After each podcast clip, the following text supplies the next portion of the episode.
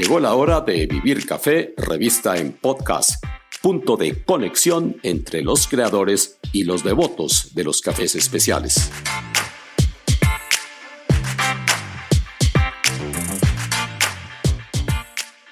Les habla Hugo Sabogal.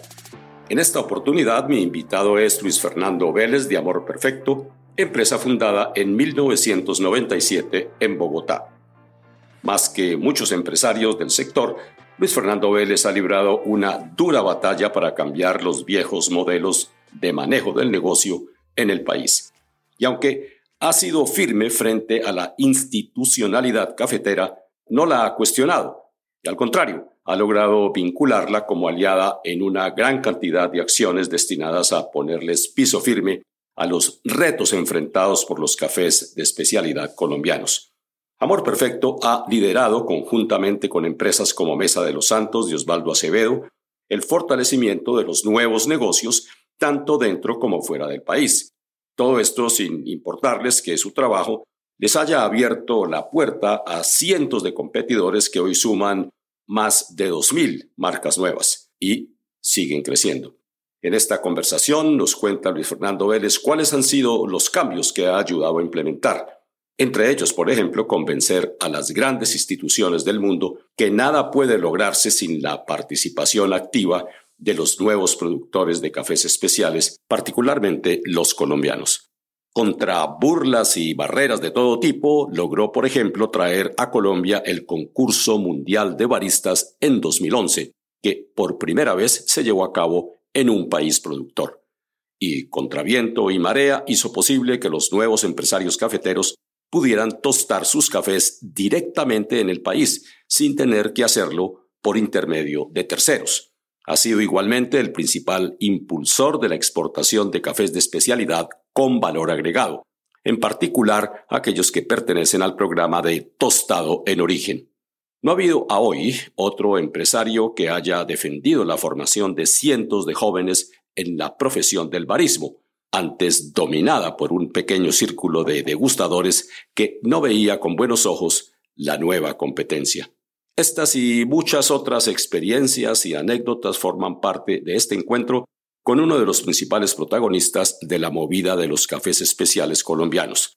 Así transcurrió nuestra conversación entre Bogotá y Santa Marta, donde Luis Fernando Vélez ha vivido en tiempos de pandemia y desde donde impulsa el renacer de la caficultura ancestral de la Sierra Nevada de Santa Marta y sus alrededores. Empecé por preguntarle cómo terminó involucrado en el mundo del café. Hugo, pues viniendo de una familia que los bisabuelos habían tenido fincas cafeteras, pero de donde mi padre salió a muy joven edad, en realidad mi contacto con el café había sido muy limitado, aunque en la universidad había hecho una investigación que inclusive me acuerdo visitamos al doctor Jorge Cárdenas en esa época con el propósito de desarrollar un proyecto para vender café en los estadios. Eso fue algo que hicimos como en el año 78, algo así. Y a la universidad, cuando yo iba en la mañana, tengo que confesar que tomaba un café instantáneo con leche. Pero en Londres tuve la oportunidad de encontrarme con todo el ritual de cómo preparar un muy buen café conocí las cafeteras de prensa francesa, me traje dos, una para la casa y una para el negocio, y en el negocio empezamos a ofrecer entre cliente y cliente un muy buen café y la gente empezó a pedirnos café. Un buen día dijimos, los clientes llevan pidiendo los cinco años que montemos un café o que dónde está el café, hagámosles caso, montemos un café y fue así como en 1997 montamos el primer café en la carrera quinta con calle 70 se llamaba Amor Perfecto, y donde desde el inicio yo me comprometí o me puse la meta de que si Colombia tiene la reputación de tener los mejores cafés verdes del mundo, teníamos que ser capaces de servir el mejor café posible. Entonces me puse a aprender, yo mismo manejaba la máquina, yo era el que escogía los granos, yo era el que hacía todo el proceso. Y muy rápido me di cuenta también que en Colombia no habían cafés de alta calidad en ese, en ese entonces. Estamos hablando del año 97, tostar cafés de calidad no se podía. Y había un señor que se llamaba John McCloskey, que había trabajado, que trabajaba con un grupo de Avon que tostaba unos cafés a los que llamaba Manizales, Medellín, Huila, y su tostadora se llamaba Convida. Y un buen día le pregunté a John, John, tengo problemas con el café, se me acabó el café, necesito café. Y pero John, usted no tuesta todos los días. No, no, yo esto una vez cada mes y medio. dije, pero John, todo lo que yo he leído dice que el café tiene que ser fresco. ¿Cómo así que usted no tuesta café sino cada 45 días? Entonces el café que yo tengo puede tener 60 días de tostada. Dijo, sí. Y dije, aquí que comprar una tostadora. Y ahí compré la tostadora y empecé todo este mundo y toda esta aventura del café. ¿En qué momento nació el concepto de amor perfecto como lo conocemos hoy en día en Colombia? No, yo diría que desde que empezó. Cuando empezamos, empezamos como una tienda, una tienda donde se servía un café de excelente calidad, con todo el esmero. Después encontramos la barrera de que no hay buena materia prima, compramos la tostadora, empezamos a aprender a tostar.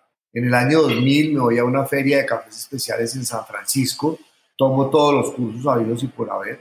Y digamos que de alguna manera todo este mundo del barismo, la catación, los campeonatos, el campeonato de filtrados, todo esto, se empieza a dar a raíz de esa feria. Porque lo primero que encuentro en esa feria es el tema de los baristas. Y digo, qué interesante el barista es el último eslabón de la cadena y en café nunca ha sido considerado alguien importante. Así como en el vino sí se tiene al sommelier, en el café hasta ese momento preparar café era un oficio, una actividad no muy reconocida. Y yo dije, si Colombia tiene los mejores cafés del mundo, está llamada a tener los mejores baristas del mundo también. Y así es como empezamos a trabajar en todo el concepto de los baristas, de los catadores, y empezamos a ver una cosa interesante y es que en esa época el tema de catar café era un oficio que solo se daba en unas oficinas muy elegantes, en unos laboratorios muy sofisticados de unos exportadores de café, pero eso era como un misterio, como un gran mito. Y nosotros empezamos como a desmitificar todo eso y empezamos a decirle a la gente, mire, usted para catar café lo único que necesita es tener una buena memoria olfativa y gustativa y ser capaz de reconocer qué siente en su boca mientras que usted tenga su sistema organoléptico en perfectas condiciones. Mientras que usted tenga nariz y boca, usted puede ser un excelente.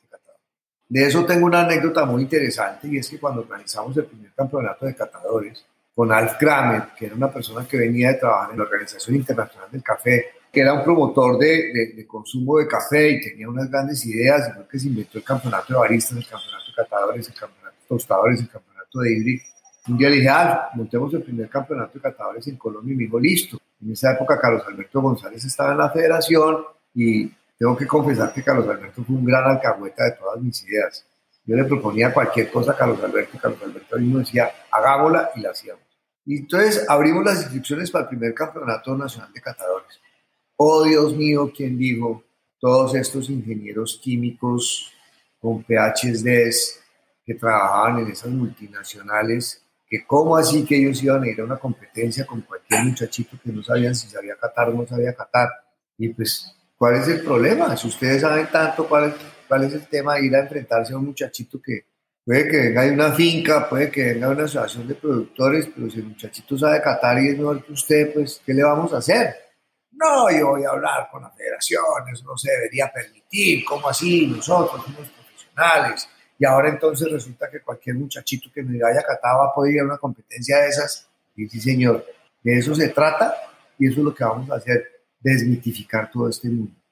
Y hoy en día es muy emocionante ir a un campeonato de catadores y ver 140 inscritos y ver que además los que ganan son muchachos como Walter Acevedo, que es un muchacho que trabaja con nosotros, que simplemente quieren y ven en el mundo del café una posibilidad o ver como los primeros que ganaron el campeonato, que son muchachos de una asociación de productores de la Unión Nariño, que se dedicaron a entrenar y a entrenar y a entrenar y se volvieron los mejores catadores de Colombia.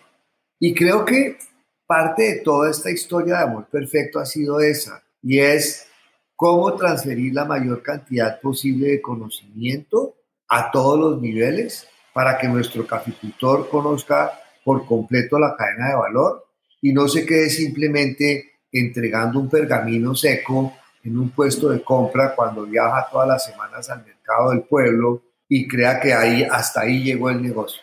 Me atrevo a decir que ahí es donde empieza el negocio, porque cada vez vemos más en esta filosofía un poquito de, de pedir limosna nuestra, de que, ay, es que el pobre productor no se gana sino de cinco centavitos de una taza. Bueno, pero ¿por qué no se pone a servir las tazas? Eso de que el caficultor se ponga a servir las tazas, yo personalmente no creo que sea la solución.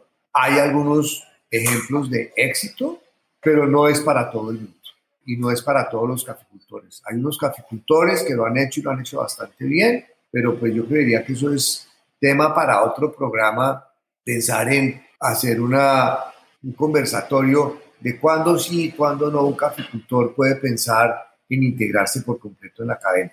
Eh, en los ejemplos de economía mundial, pues uno lo ve. No siempre todas las integraciones son las mejores decisiones. Hay integraciones que funcionan, hay integraciones que no funcionan. Pero en el mundo que estamos viviendo, yo creo que cada vez más vemos es que la especialización, porque en la medida que usted se especializa y se vuelve un experto en una actividad, la va a poder hacer mejor cada día. Y hoy lo estamos viendo. Uber se convirtió en la compañía más grande de transporte del mundo y no tiene un solo vehículo. Y venimos de una historia en Colombia donde en Bogotá había un señor Urdarico que tenía 4.000 taxis. Estaba completamente integrado, pero eso, eso, ya, eso ya no funciona. Entonces yo, yo sí creo que la especialización en el mundo del café, lo que sí hay que ser consciente es que entre más educado y más conozca el caficultor, mejor va a poder vender su café. Luis Fernando, uno de los proyectos más interesantes por el cual eh, muchas personas lo recuerdan a usted fue su testarudez para que se realizara el primer campeonato mundial de barismo en una ciudad como Bogotá y en un país como Colombia, país productor. Siempre se realizaba en un país consumidor.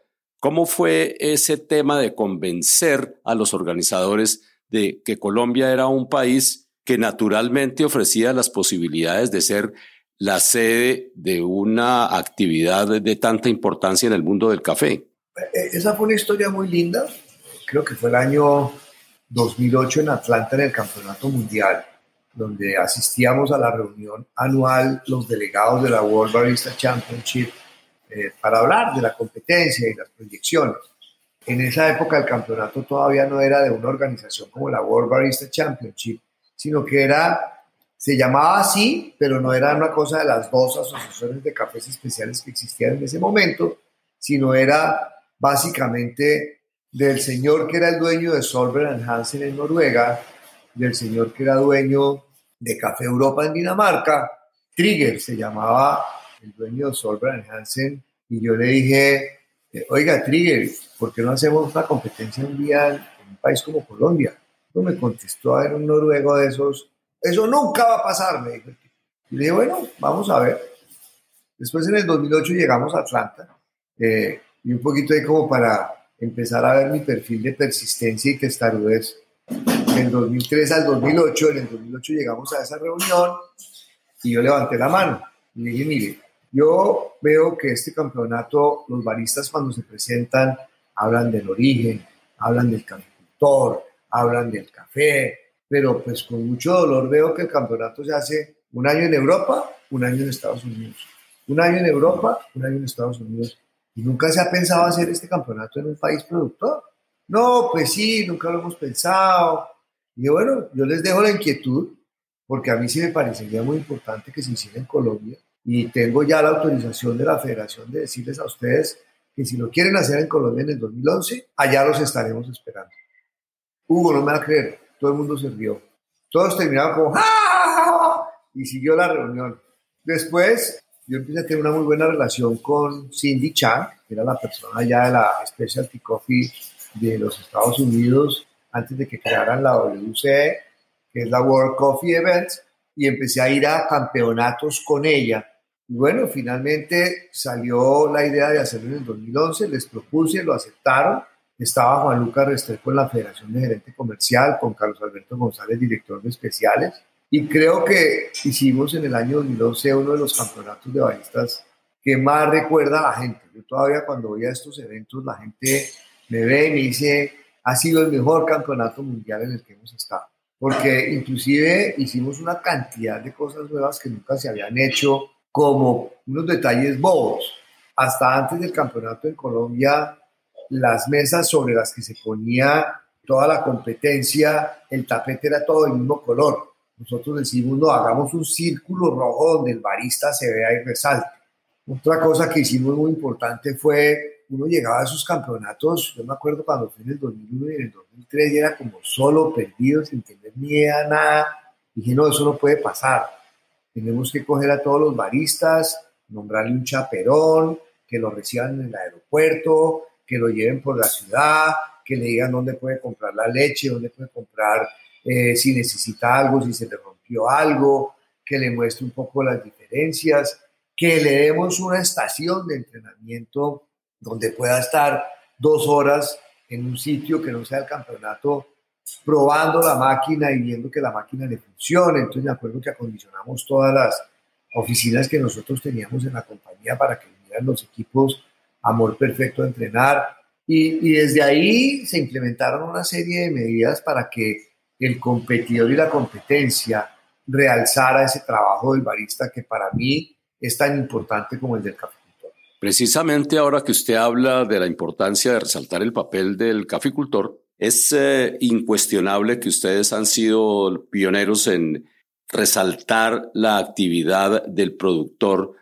en toda la cadena de información de sus cafés, empezando por las etiquetas. Fue la primera vez que comencé a ver nombres específicos de los productores y de sus regiones. ¿Cómo fue todo ese proceso? Hugo, esa pregunta es importantísima y me encanta y muchas gracias por hacérmela. Nosotros hoy con Hugo López y con Silvana Yandar desde Innovaquip andamos evangelizando un cuento que lo hemos llamado la descolonización de la industria del café. Si usted se pone a analizar cómo funciona la industria del café tradicional, estamos exactamente igual que en la colonia. Hay unos pequeños campesinos en un país que ha sido colonizado, donde esos campesinos producen una materia prima. Esa materia prima se la venden a una gran compañía que en Colombia, gracias a la federación, es muchísimo más respetuosa de lo que puede ser en otros países. O inclusive se lo vende a la federación. La federación coge ese producto, le hace una serie de procesos y lo exporta a un gran industrial en un país de consumidores y por eso es que el caficultor se lleva la menor parte. Y el tostador se presenta ante ese consumidor como el gran procesador de aromas y sabores. E inclusive yo digo que cuando nos echaron el cuento de la mezcla, lo que se mezclaba o lo que se mezcla en realidad no son sabores, sino lo que se mezcla son dólares.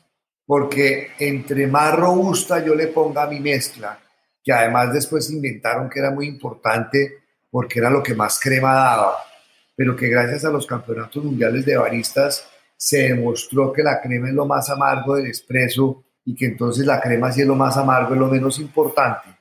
Y lo que pasó con eso es que cafés como los colombianos, en vez de poder brillar en el mundo, aunque habían brillado gracias a las ejecutorias de la federación y de toda la campaña de publicidad y haber sido el primer país con una denominación de origen, eran utilizados como comodines para mejorar un poquito los otros granos de mala calidad.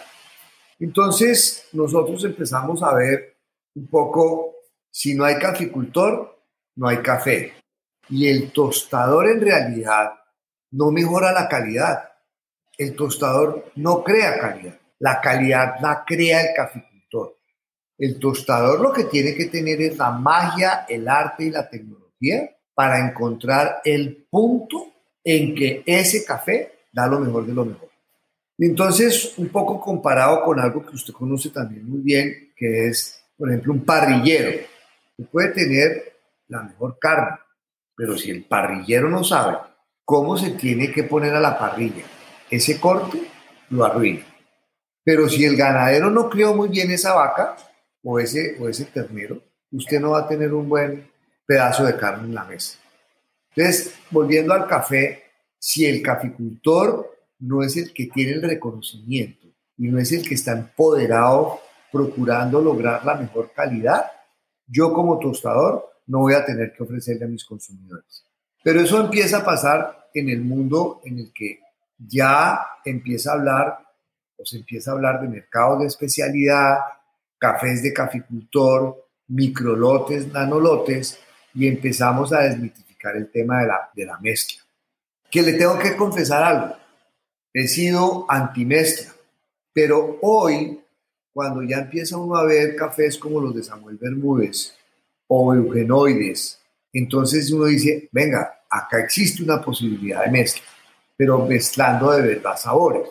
¿Por qué? Porque un café como el de Samuel, que de pronto tiene demasiadas notas a fresas, pero que de pronto no a todo el mundo le gusta esa intensidad, si usted lo mezcla con un muy buen nariño, en una muy buena tostión, a un café muy dulce, con otro café dulce, le puede poner cuerpo, le baja un poquito a esa nota de fresa y balancea y hace toda un perfil de taza. Pero siempre hablando de los dos caficultores o de los tres caficultores que usted esté usando. Porque además la gran industria históricamente nunca le ha gustado salir a decir al consumidor qué hay en la bolsa. Y por eso han pasado cosas como la que pasaba en Brasil. En Brasil, para incrementar el consumo de café, tuvieron que hacer una sola cosa, obligar a los tostadores y crear un sello que garantizara que lo que iba así era 100% café. Porque en Brasil, contrario a lo que pasó en Colombia, sí le mezclaban al café de todo. En Colombia se cree que no, porque como lo que se tostaba era lo que la federación le vendía a los grandes tostadores, pero que eso se acabó en el 2003 cuando se acabó la ley de pasillas y ripios. Entonces se creía o se cree que no hay esa práctica. Hoy, de pronto en los cafés de muy bajo precio, yo no sé cómo estará eso, pero lo que sí estoy seguro es que hoy en esas mezclas hay mucho café importado de muy mala calidad. Luis Fernando, tengo una pregunta que hace mucho tiempo quería hacerle y es la siguiente. Hay algunos productores que manejan todos los eslabones de la cadena y que creen que si no es así, no hay garantía de que las cosas salgan bien. Y obviamente eso puede llegar a atentar contra la imagen de las marcas. Pero usted, por ejemplo, que no tiene una finca propia, ¿qué piensa de esa versión de esos caficultores que creen que si no se maneja todo, no hay garantía de que las cosas salgan bien? Es muy distinto ser tostador a ser caficultor. Son dos trabajos completamente distintos. Ahora, puede haber cafeteros que tienen el pulmón financiero para decir, yo me voy a integrar. De hecho, usted y yo conocemos ejemplos, eh, San Alberto, Jesús Martín, eh, Javier San Juan, bueno, el papá de todos, eh, Osvaldo Acevedo, Mesa de los Santos. Ojo, ese no es un negocio para cualquiera. ¿Por qué? Porque usted tiene que tener una chequera generosa. Porque si usted es un cafetero chiquito que vive de su finca, usted tiene que tener mucho cuidado en qué pasa con su capital de trabajo. Porque si la carga está a los precios de hoy, su vida es mucho más fácil y mucho más rentable y puede ser muchísimo más satisfactoria si usted siembra su café, está atento a sus matas, lo beneficia de la mejor manera, hace caso, como dice Hugo López en aquí, ya hace los procesos que tiene que hacer y produce un café de 86, 87, 88 puntos, usted va a recibir un precio de 1.600.000 por su carga.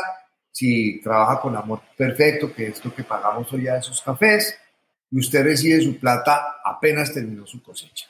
Cojamos ese cafetero y pongámoslo a tostar. Si va a montar una tostadora Hoy tiene que empezar a pensar en inversiones de 200, 300 millones de pesos. ¿Correcto? ¿Eso qué quiere decir? Que de pronto la tostadora y ese, ese, ese montaje vale más que la finca. Primera parte. Segunda parte. No, yo voy a hacer una maquila. Perfecto. Entonces coge su café y en vez de llevar sus 20 cargas al pueblo y que le paguen el cheque ahí mismo, porque es que hay una cosa que aquí a los cafeteros se les olvida y es que café pergamino seco es como tener billetes en el banco. gracias a la política nacional del Fondo Nacional del Café y de la Federación Nacional de Cafeteros. Como eso es algo que el cafetero colombiano siempre ha tenido, lo aprecia muy poquito. Y él no se da cuenta de lo que pasa en países como Uganda o Etiopía o El Salvador o, Honduras, donde no hay garantía de compra y no hay garantía de precio.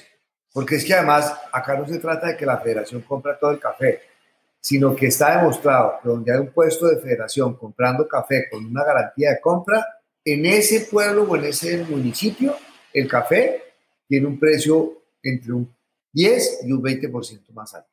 Entonces, ese mismo caficultor que acabamos de decir, en vez de coger su platica, tiene que coger su café, llevárselo al que se lo maquila, que ese que se lo maquile, se lo maquile y empezar a salir al mercado a venderlo. Y se los digo hoy en época de pandemia, salir a vender café es una tarea que no es fácil. Y hoy menos porque yo mismo me encargué de que la competencia que hay, porque hoy hay más de 2.000 marcas en el mercado. Entonces, listo, apareció el cliente. Ah, va a comprar el café, el hotel, el restaurante, el que sea. ¿Usted sabe cómo pagan los hoteles y los restaurantes? De ese por bien servido, si le pagan a 90 euros o 60. Entonces, entonces fíjese lo que está pasando. Listo, no tiene el capital de trabajo, hace la maquila, pero en vez de recoger su platica hoy, está soñando con que va a recoger el doble con un café que mandó maquilar. Pero el que se lo maquila, le maquila baches grandes. Entonces, no todo el café está fresco. Entonces, el café empieza a perder frescura. Y la operación de salir a vender café es otro negocio. Por eso a mí, por ejemplo, el negocio que tiene eh, también eh, Fabián, Fabián Torres, La Morelia, La Morelia y Jesús Martín, a mí me parece que como tienen montado el negocio es muy interesante. El papá es el caficultor y el papá es el dueño de las matas. El hijo le compra el café al papá.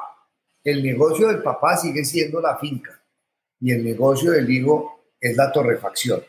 Pero estamos hablando de cafeteros que tienen la posibilidad de que su hijo invierta en ese negocio y haga ese negocio algo exitoso, pero son dos negocios distintos. Porque además, entonces, si usted no está en cosecha, ¿qué café va a vender? Y si se le acabó su cosecha, entonces, ¿hasta dónde llegó su marca? Entonces, usted ya, el potencial de crecimiento de su tostadora es solamente hasta la capacidad de producción de su finca. Y ahí empiezan a haber preguntas que un poco yo le hacía un día a Osvaldo. Bueno, Osvaldo, y si usted se le dispara el mercado en Colombia, ¿usted qué va a hacer con sus clientes del exterior? Ahora, eso no quiere decir que un tostador como nosotros de pronto no compre una finca para hacer investigación y desarrollo, para mirar variedades, eh, para mirar procesos, para experimentar. Pero que yo como caficultor, o por decirlo, decirlo de otra manera, que Nestlé se dedique a sembrar café en el mundo, yo no la veo o que Ili se dedique a sembrar café en el mundo, no lo veo. Yo veo mucho mejor o, lo veo mucho más viable lo que hizo el doctor Ili. Con su conocimiento en química, entender qué era lo que se necesitaba hacer para que el grano verde diera los mejores sabores y venir a los países como Colombia a enseñar a los caficultores qué es lo que tienen que hacer, que es de alguna manera lo que nosotros hacemos en Amor Perfecto en nuestra alianza con Innovaquip. Ellos tienen toda la experiencia de semicafé, de investigación de cómo mejorar los procesos en la finca y cuáles son los procesos que hacen que se logre un café de alto puntaje.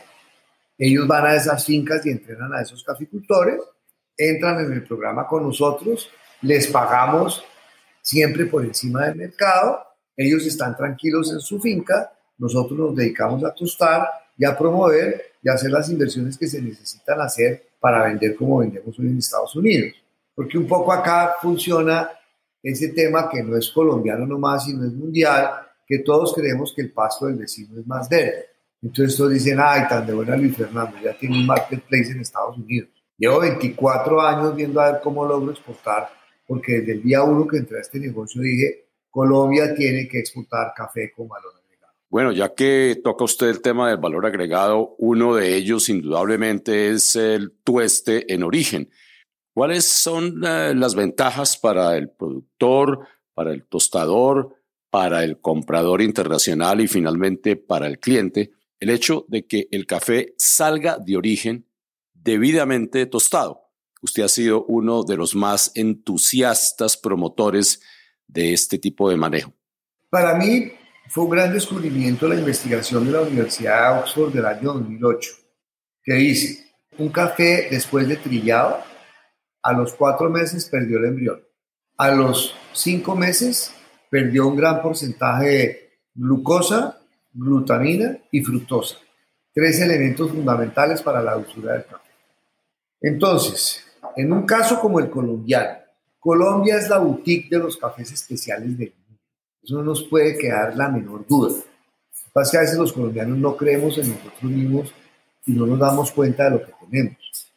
Porque es que una cosa es sembrar café en un país de Centroamérica y otra cosa es sembrar café en un país que tiene café desde la latitud 0 en Nariño hasta la latitud 11 en la Sierra Nevada, con tres diferentes cadenas montañosas de los Andes, cada una con multitud de vertientes, y de broche de oro, así la cereza en el postre, la Sierra Nevada de Santa Marta, que es un accidente geográfico que no tiene nada que ver con la cordillera de los Andes y que es la montaña más alta que va del nivel del mar a 5.600 metros, produciendo una gran cantidad de posibilidades de café todos de sombra. Entonces, somos la boutique. Ahora, lo que le faltaba a esa boutique para volverla la super boutique era que empezáramos con algo que ya empezó Colombia, que me parece fascinante, que es empezar a experimentar en procesos. Entonces, teniendo esa boutique, Colombia está llamada a exportar botellas de champaña, porque si no, esos cafés verdes que sacamos de acá, cuando llegan a un microtostador al norte de Islandia, llevan cuatro, cinco, seis meses entre un buque. Y cuando ellos ya todo están allá, ya se perdió la fructosa, la glucosa, la glutamina, el embrión, ya son cafés que están tostando, que son cafés muertos. ¿Correcto? Cuando tostamos un café acá en Colombia, tiene absolutamente todo. De hecho, dicen que es que hay que esperar a que se estabilicen. Listo, esperemos 30 días a que se estabilicen de verde. Pero apenas usted lo tuesta, ese café tiene todo. ¿Cuál es el reto? Saberlo empacar o empacarlo muy bien en una bolsa que preserve todo ese aroma y todo ese sabor. Pero esos sistemas de empaque ya se inventaron, porque ¿cómo si es válido que saquemos verde para Suiza, lo tuesten y lo empaquen allá en capsulitas y nos lo devuelvan. O en latas a Italia, a Trieste. Entonces, yo personalmente sí creo que un café tostado en origen, que esté bien tostado, con buena tecnología, que sean tostiones medias, porque lo otro es que si vamos a tostar oscuro, ahí perdimos el año, porque todos son iguales, porque todos saben a carbón. Pero cuando usted está concentrado en descubrir la magia de qué tiene ese grano, si notas a nueces, si notas a flores, si notas a cítricos, si notas a frutos amarillos. Cuando usted está enfocado ahí, usted todo está fresco y exporta en un buen sistema de empaque y lo tiene en cuatro días en la puerta del consumidor de los Estados Unidos, ese consumidor tiene una experiencia de sabor que nunca antes había tenido. Y lo puedo decir con orgullo que a los personajes a los que les hemos presentado nuestro café y la idea y los invitamos a que prueben nuestro café. En estos días tuvimos la oportunidad de mandarle un café a alguien que trabaja en la Marsoco, lleva 35 años en la industria. Le mandamos un café de los nuestros. Dijo, señores, la primera vez que hablé con ustedes, yo creí que ustedes estaban echando un chiste. Hoy, después de haber probado este café, estoy seguro que van a tener mucho éxito porque yo nunca me había tomado un café tan delicioso como este. Porque es así, es que Francia no exporta uvas para que hagan el espumante en Nueva York. Sí, e, ese es un cuento que creo que nos lo inventamos usted y yo, y no me canso de repetirlo, donde lo tenga que repetir, lo pueda repetir, porque además tiene connotaciones muy parecidas. La región donde se produce la champaña en Francia era una región pobre, era una región en la que nadie creía, pero fue una región que montó su denominación de origen, montó la denominación de su producto, organizó todo el tema de sus procesos y todos tomamos en el mundo champaña, que no es nada distinto, donde me un francés decir esto me mata, pero usted me lo entiende, es un vino espumante, pero los tipos hoy reciben cuatro o cinco veces el precio de una cava o de un prosecco o, de cualquier otro espumante del mundo. Hablemos ahora del proyecto internacional de Amor Perfecto. En los últimos eh, dos años tal vez o un poco más, ustedes se han eh, movido para tratar de ampliar la cobertura de su mercado a otras plazas internacionales. Nos gustaría que nos contara en qué estado se encuentran esos proyectos y qué tan lejos han llevado la marca Amor Perfecto. Digamos que vamos bien. Mm, las personas con las que nos asociamos en Estados Unidos para hacer Amor Perfecto Internacional están considerando o, consideraron desde el inicio que había que hacer como todo un tema de rediseño del empaque y la marca. Eh, empezamos con la marca común y corriente porque queríamos lanzar y que la gente eh, probara el producto. Tenemos un porcentaje de recompra muy alto, pero no hemos penetrado todavía a la velocidad que queremos. Estamos en un proceso de rediseño de empaque rediseño de marca y lo que queremos ser es una marca de talla mundial, reconocida por ser la líder de café tostado en origen, con unos cafés excepcionales y de muy alta calidad, que un buen consumidor de café esté dispuesto a pagar el precio para poder tener el placer de tener todos esos sabores que se logran cuando se tuesta café fresco verde y no café verde viejo. Es que para ponerlo en ciertos términos, es la misma diferencia que hay entre cuando usted se come un pescado o usted prepara un pescado congelado o un pescado que acaba de salir del mar. Es exactamente lo mismo. Lo que pasa es que apenas los colombianos estamos empezando a ver eso como una posibilidad. Bueno, por muchas razones no lo sabíamos. Hasta el año 2003 era casi imposible montar una tostadora en Colombia. Ya se facilitó y gracias a todo lo que hicimos nosotros del 97 al 2003, la federación se dio cuenta que tenía que cambiar eso. Hoy montar una tostadora es facilísimo, ¿sí? Entonces no había ese conocimiento, pero ya hoy está el conocimiento, ya hoy está Internet, ya hoy está todo esto. Entonces ya hay conocimiento, ya hay posibilidades y de hecho creo que hemos aprendido muy rápido, que apenas en 17 años ya uno ve gente desarrollando tostadoras, desarrollando válvulas, bueno, desarrollando sistemas de preparación como los que estamos desarrollando nosotros. Hoy vendemos café en Corea, Emiratos, Alemania, Holanda, Inglaterra, Estados Unidos, Uruguay, Panamá, Chile, Canadá, ahí. Y para terminar esta conversación con Luis Fernando Vélez, creador y fuerza motriz de Amor Perfecto, le quiero hacer cinco preguntas cuyas respuestas nos llevaremos a casa como una conclusión de este encuentro. La primera pregunta es, ¿cuál ha sido el principal reto que ha enfrentado Amor Perfecto en sus ya más de 20 años de historia? Yo creo que convencernos nosotros mismos de que si éramos capaces de exportar café tostado en origen. Nos tomó cerca de 15 años. O no, un poquito, un poquito menos, 13 años. Casi 7 años dijimos, ya estamos listos pero creo que el reto más grande fue sentir esa seguridad que yo hoy siento, porque ya hoy sí, pero yo empecé a ir al primer campeonato mundial en el 2001 y a Boston en el 2003, pero todavía tenía como, ¿sí? Digamos que fue hasta el 2013 que dije, ¿sabe qué? Yo no creo en todos estos cuentos que nos han echado. Yo sí creo que mi café tostado en origen se lo puedo poner en una mesa de tostión a cualquiera y mi café va a sobresalir. Y, en eso nos ayuda mucho también los premios APA de los cafés tostados en origen. Segunda pregunta. ¿Cuál ha sido la lección más valiosa que ha aprendido en su historia con el café? Cada vez que usted habla con un caficultor aprende.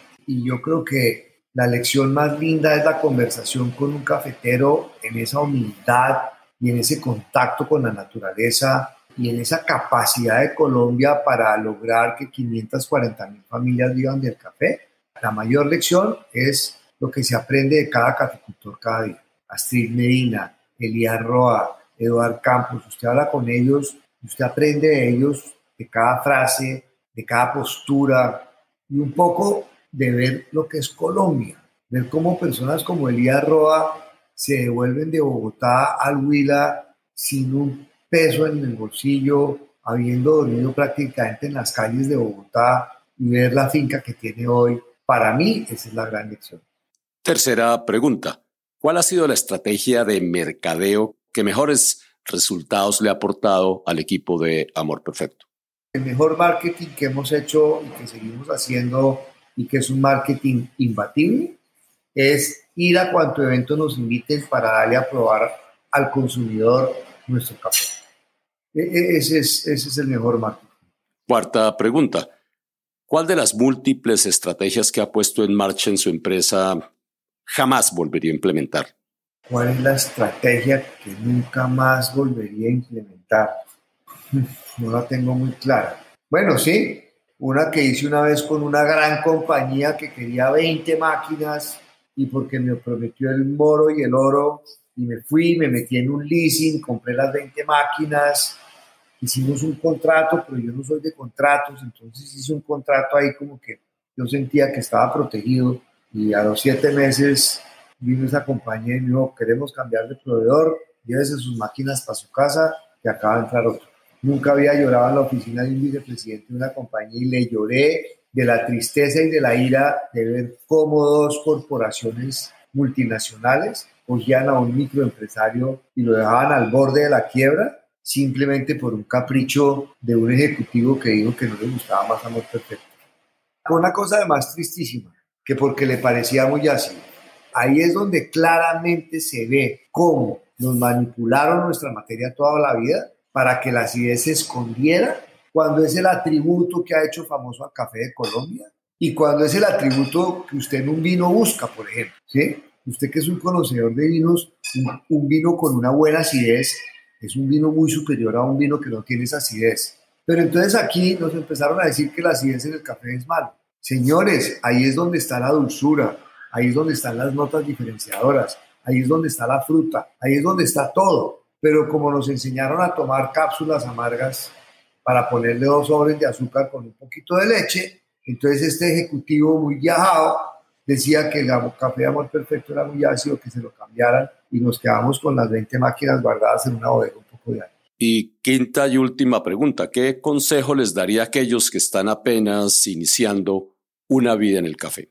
Paciencia, persistencia y, y autoestima, que crean su proyecto. Si no tiene dudas si se está metiendo porque su papá se lo dijo, porque es que tiene una finca que heredaron, pero si tiene dudas, no se mete. Si está plenamente convencido y tiene esa gana y esa capacidad, persista con paciencia que la logra.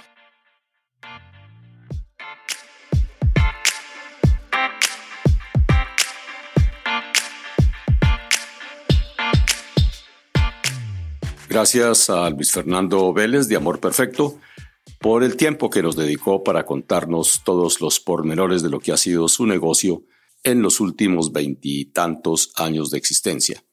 La próxima edición estará dedicada a Jesús Bedoya de Café Jesús Martín, ubicado en Salento, Quindío. Este es un proyecto familiar para quienes, eh, como él dice, vienen detrás. Es una transferencia de conocimientos más que un relevo generacional. Gracias por estar con nosotros y recuerden que Vivir Café, revista en podcast, es un punto de conexión entre los creadores y los amantes de los cafés especiales. Hasta una próxima oportunidad. Les habló Hugo Sabogal y, como decimos en algunas partes de Colombia, chao y hasta la vista.